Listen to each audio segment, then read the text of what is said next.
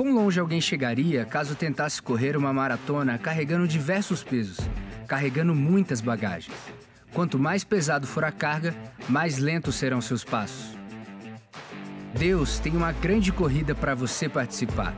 Sobre o cuidado dele, você irá onde nunca esteve e servirá de maneiras que jamais imaginou. Mas para isso, terá que se livrar dos pesos que te impedem de avançar em direção ao destino que Deus separou para você. Experimente viver uma vida livre de todo e qualquer peso. Se prepare, porque hoje falaremos sobre aliviando a bagagem do desapontamento.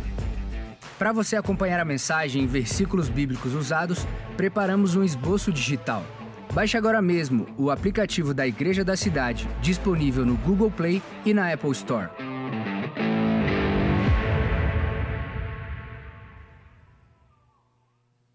É verdade. Você não precisa carregar na sua vida inteira um monte de pesos que te atrapalham. Acontece tanta coisa na vida da gente, né?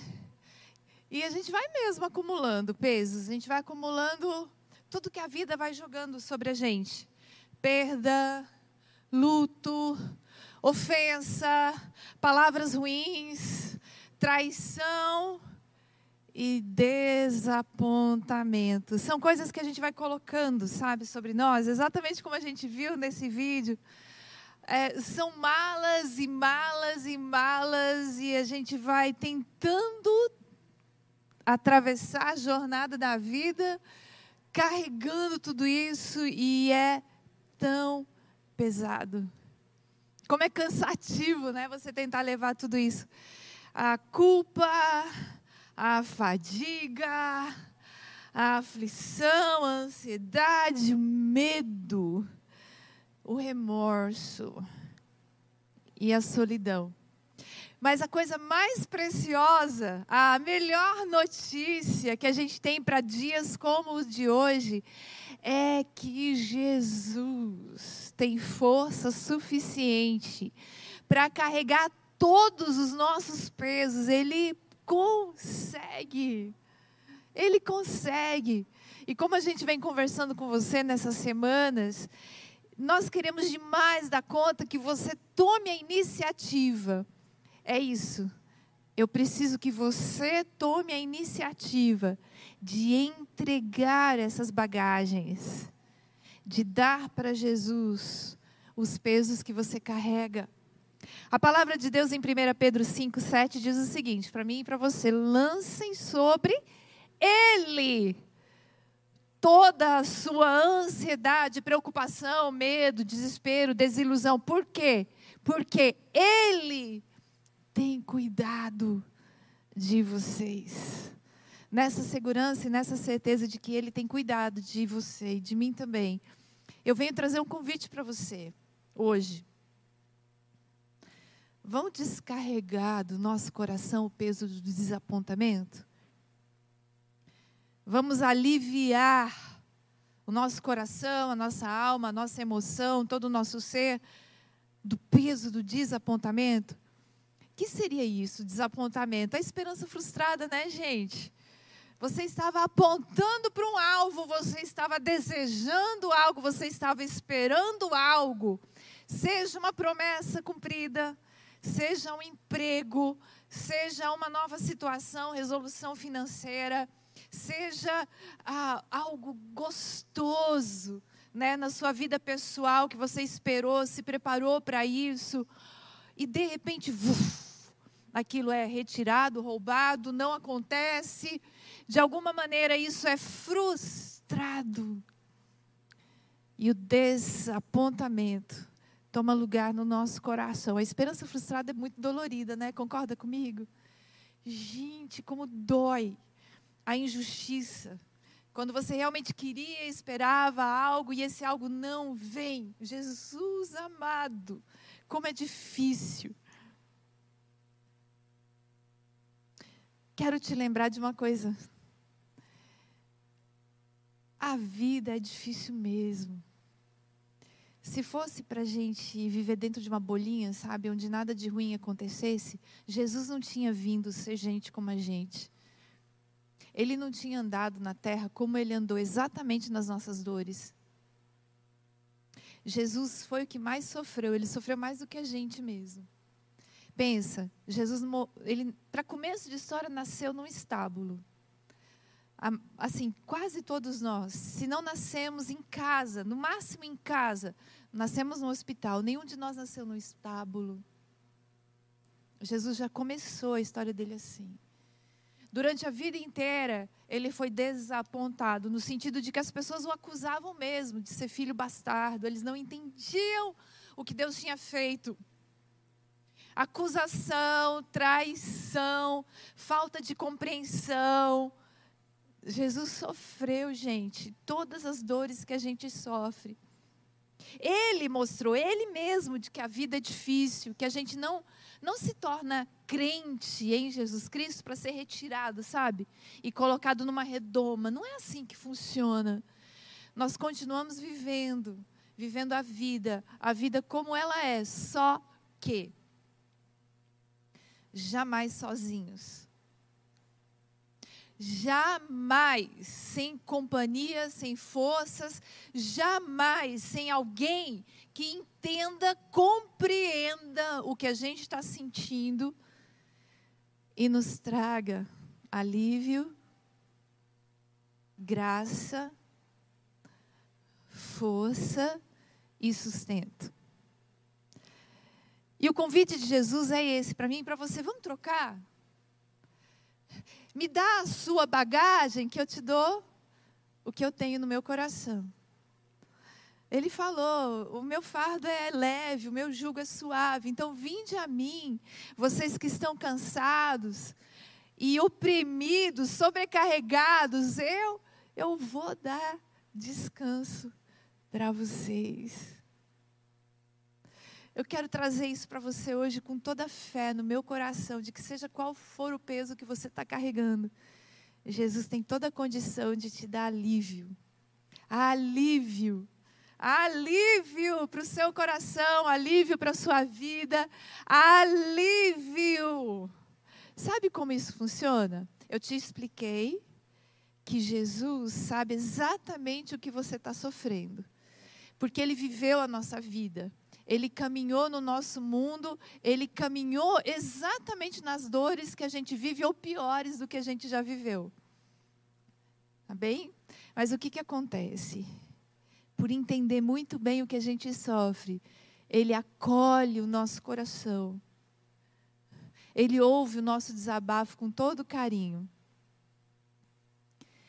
E Ele traz para a gente o alívio que a gente precisa. Todo o alívio que a gente precisa. No Salmo 23, no versículo 5, a palavra de Deus diz assim para nós: Tu me honras ungindo a minha cabeça com óleo e fazendo transbordar o meu cálice.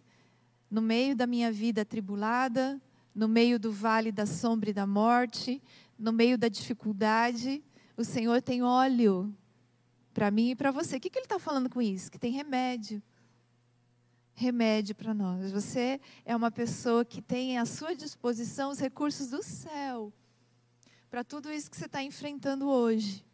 O Senhor unge a nossa cabeça com óleo. O que, que Jesus queria dizer com essa ilustração? A, o pastoreio das ovelhas envolve esse cuidado intenso, que especialmente na época de Jesus, ou bem antes disso, né, tinha no óleo algo muito precioso para cada uma das ovelhas. O que, que acontece com esse óleo? Ele era multiuso, né? Nas casas ele servia de é, remédio, de alimento e também de objeto para limpeza, para higiene e para as ovelhas também. O óleo né, na ovelha ajudava a repelir os insetos, as impurezas, os ataques mesmo de insetos que queriam trazer mal para as feridas.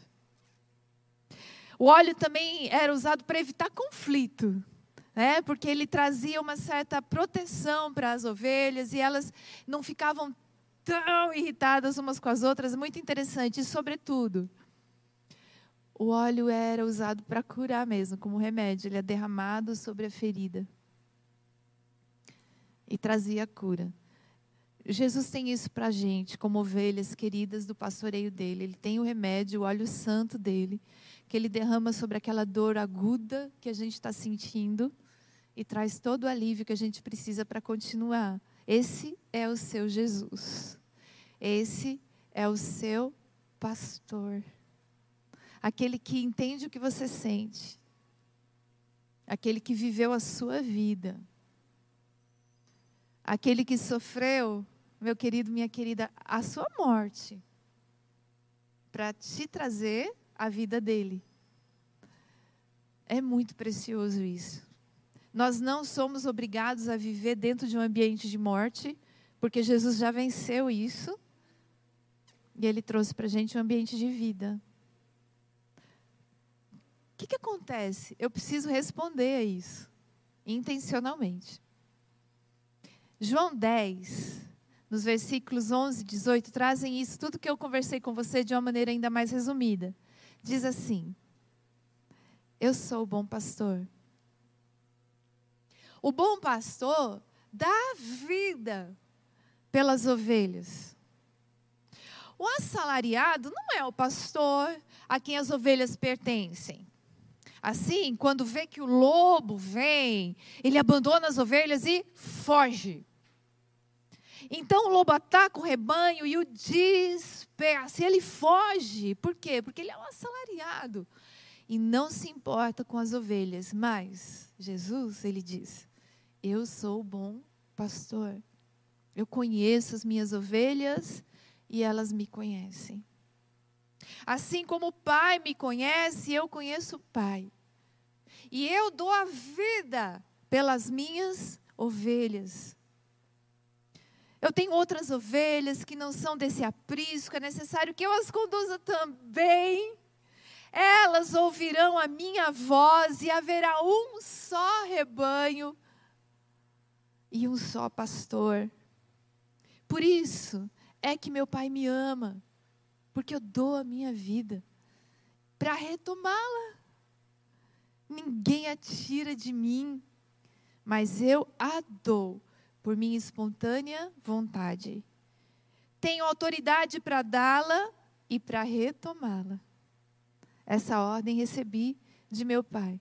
Que precioso, a palavra de Deus diz exatamente o que está acontecendo com a gente. A gente tem uma realidade de dor, onde um ladrão, um assalariado, alguém que não se importa com a gente, permite que o mal nos disperse, nos espalhe, roube a nossa paz, acabe com o que é nosso por Deus e em Deus. Mas vem o nosso querido pastor e traz dele próprio, da vida dele, para nos proteger, para nos restaurar, para nos sustentar, porque Ele quer, de livre e espontânea vontade, cuidar de nós e nos conectar com Deus. Nesse mundo de dor, de desilusão e de desapontamento. A Bíblia não nega que há sofrimento nenhum lugar da Bíblia a gente tem uma visão romantizada da terra, da vida. Nenhum lugar da Bíblia a gente tem um, um ambiente fantasioso, onde é dito para a gente que nada de mal vai nos acontecer. A Bíblia é extremamente honesta. Tantos e tantos personagens bíblicos sofreram como a gente sofre, gente. Eu te falei, Jesus é o máximo. Ele sofreu mais do que a gente, de verdade. Mas tem José, tem Abraão, tem Ruth, tem Esther, tem Daniel, tem Pedro, tem Paulo. A Bíblia sempre diz para a gente claramente: ó, viver é difícil. Mas Deus sempre tem recursos para nos ajudar. Por que, que a gente ainda luta aqui na terra? Você deve estar pensando aí. Se Deus é Deus, por que, que tem tanto sofrimento na terra? Por quê? Porque a gente ainda não chegou na eternidade, a gente não chegou no céu ainda. Nós ainda estamos num ambiente onde o livre-arbítrio humano está debaixo de uma decisão que o primeiro homem e a primeira mulher tomaram, que era a decisão de desconfiar de Deus. Nós ainda vivemos debaixo desse ambiente que a gente chama de queda, né? onde o primeiro homem decidiu que ele não queria obedecer e confiar totalmente no Pai. Aí acabou entrando né, na nossa terra, no nosso planeta, tudo que é ruim. E a gente ainda está debaixo do peso de tudo isso.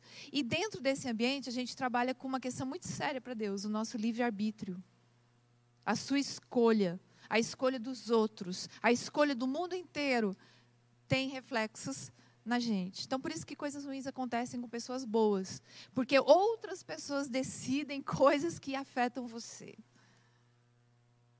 Essa teia de livres arbítrios, respeitada por Deus, porque Ele te ama e me ama, e Ele quer contigo e comigo um relacionamento de amor verdadeiro, ela provoca, às vezes, situações muito difíceis, desapontamentos muito sérios. Tem coisas né, que líderes de empresa decidem e que são contra o seu viver. Tem coisas que pessoas nas faculdades decidem e que vão contra o seu viver. Tem coisas que o governo decide que vai contra o seu viver. Porque o livre-arbítrio das pessoas influencia na gente. Então, tem coisa que acontece contigo que absolutamente não é culpa tua. Mas ainda assim, é resultado da escolha dos outros e dói. Mas o Senhor é contigo.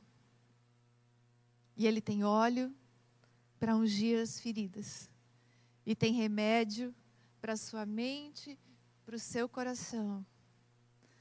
Ele pede mesmo: dá para mim a bagagem da sua dor e do seu desapontamento. Troca pelo que eu tenho para você que é paz. Então, para superar os desapontamentos da vida, em primeiro lugar, reconheça o quanto você é importante para Jesus. Isso é de extrema importância. Eu te falei de livre-arbítrio, pois é, você tem essa escolha. Você pode ou não reconhecer o quanto Jesus se importa. Não, ele não está lá longe no céu alheio ao que te acontece. Isso é uma mentira do inferno. Jesus se importa. Ele disse em João 10, 11: Eu sou o bom pastor. E o bom pastor dá a vida pelas ovelhas. Foi o que ele fez por você. Eu estou falando de você em específico. A sua pessoa foi alvo desse amor. Um amor que se entregou à morte, morte de verdade, morte de cruz, para poder se aproximar de você, cuidar de você e sustentar você através de toda a sua vida. Jesus se importa. A palavra de Deus diz que Jesus chorou ao ver o sofrimento das pessoas. Está lá em João 11:35.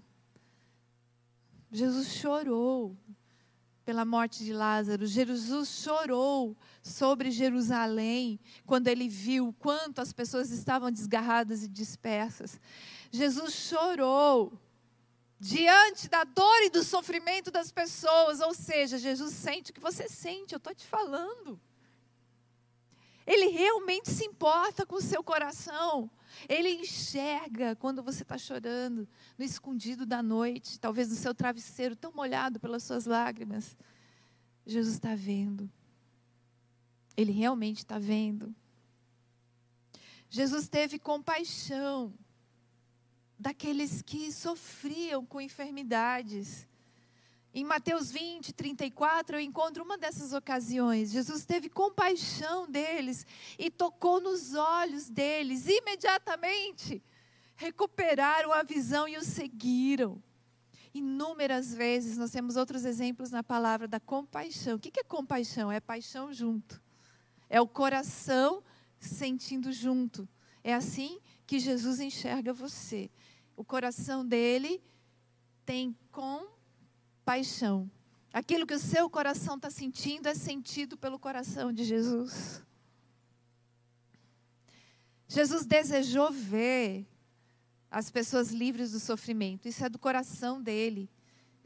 Em Lucas 5, nos versículos 12 e 13, alguém falou assim para Jesus: Se quiseres, podes purificar-me. Ah, Jesus estendeu a mão e tocou nele, dizendo: Quero, seja purificado.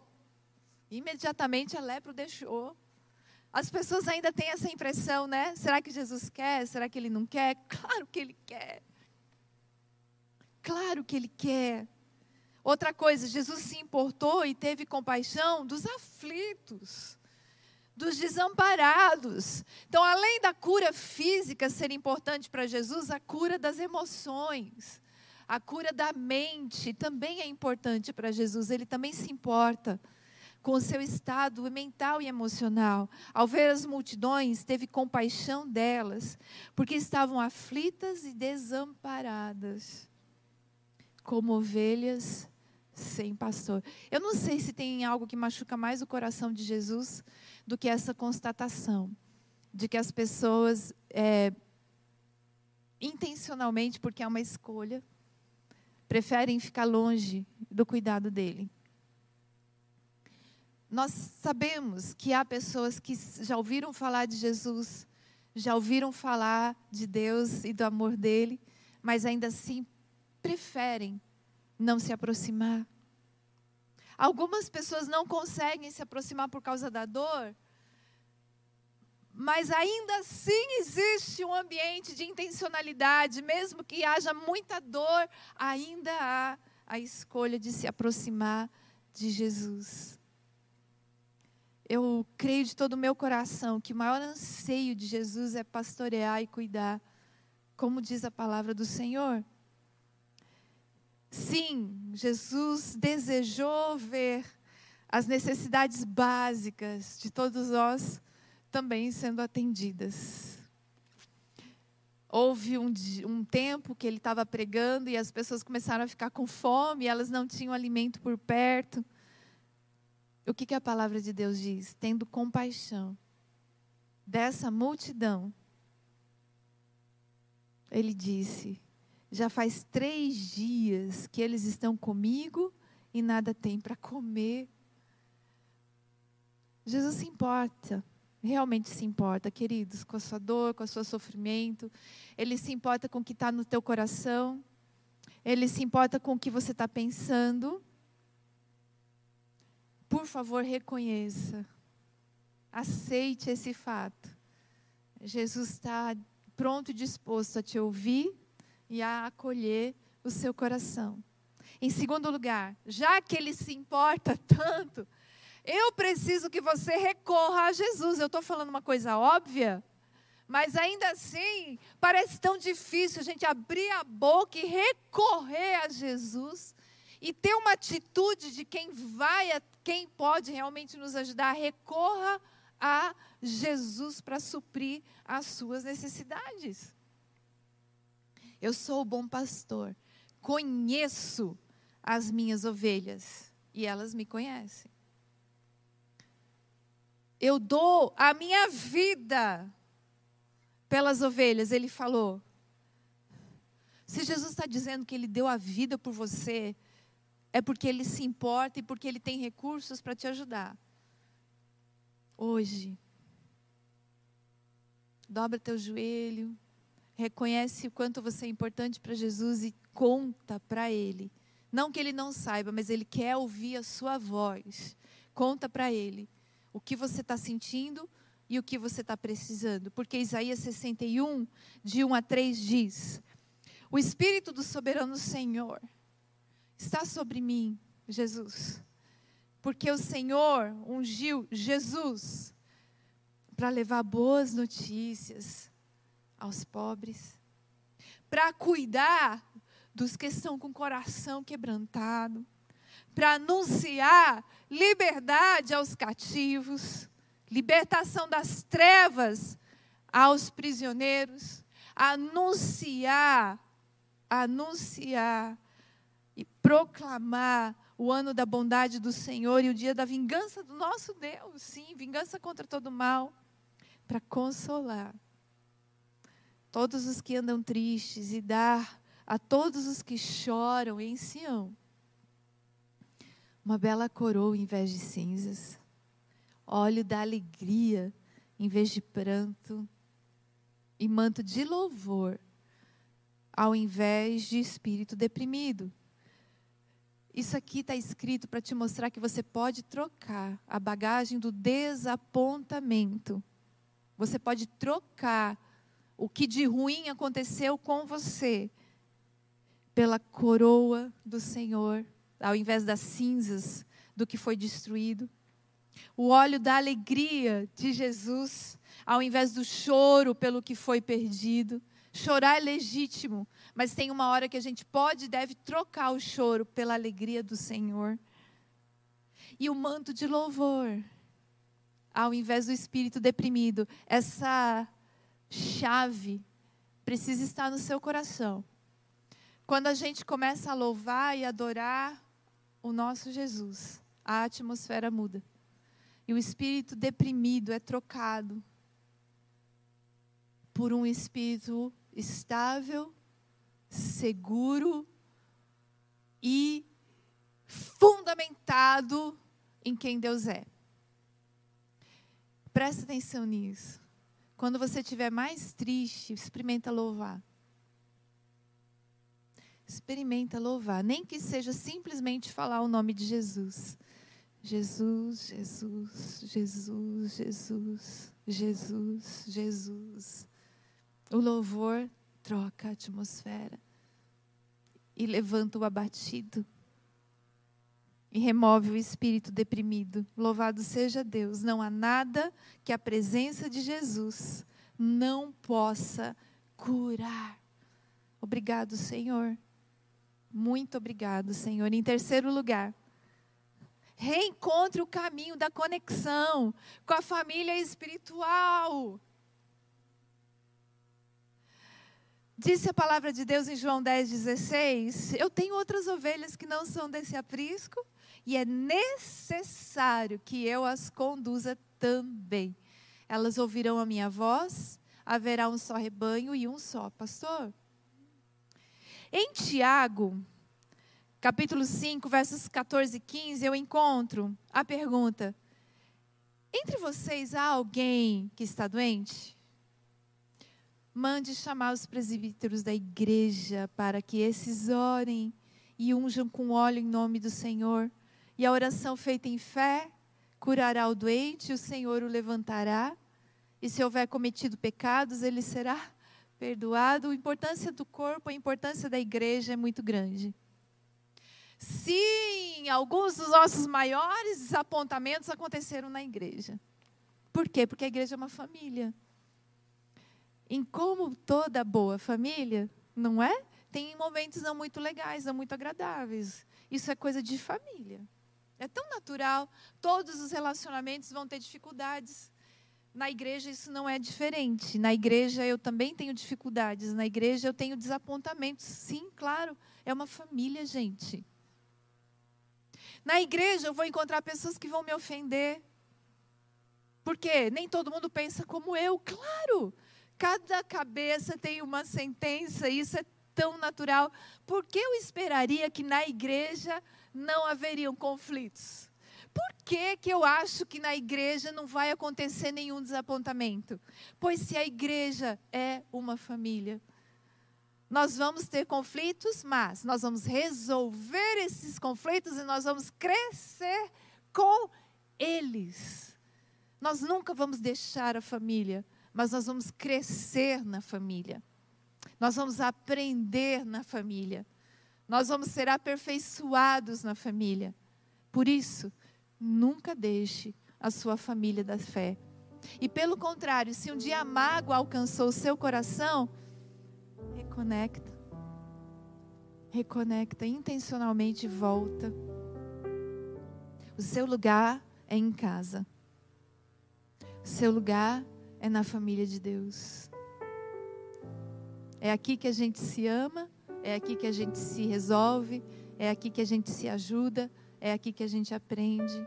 O ferro afia o ferro, lembra? A palavra de Deus disse isso. não fica de fora da família de Deus. A igreja é o melhor lugar, seja no online, seja no presencial, você é muito bem-vindo. Muito bem-vindo. Na igreja eu desenvolvo relacionamentos e cresço com eles. Na igreja eu desenvolvo a compaixão e o perdão. Na igreja eu encontro proteção para a minha vida através da comunhão e da oração e da palavra. Na igreja eu encontro contato com a revelação da principal bênção da minha vida, que é a salvação. Na igreja eu descubro a minha missão, meu propósito, aquilo que eu fui feito para ser e sou enviado né, para a minha profissão, sou enviado para a faculdade, sou enviado para a minha casa, debaixo da missão que eu encontro no corpo de Cristo e participando dele. A igreja é importante, diz a palavra de Deus que Jesus a ama tanto que Jesus morreu por ela. E eu e você somos parte desse corpo. 1 Coríntios 12, 27 diz: Vocês são o corpo de Cristo cada um de vocês individualmente é membro desse corpo. Então, reconecta ou conecta. Se você não ainda teve essa conexão com o povo de Deus, é a hora, é o momento de você experimentar esse ambiente. Conecta com o povo de Deus.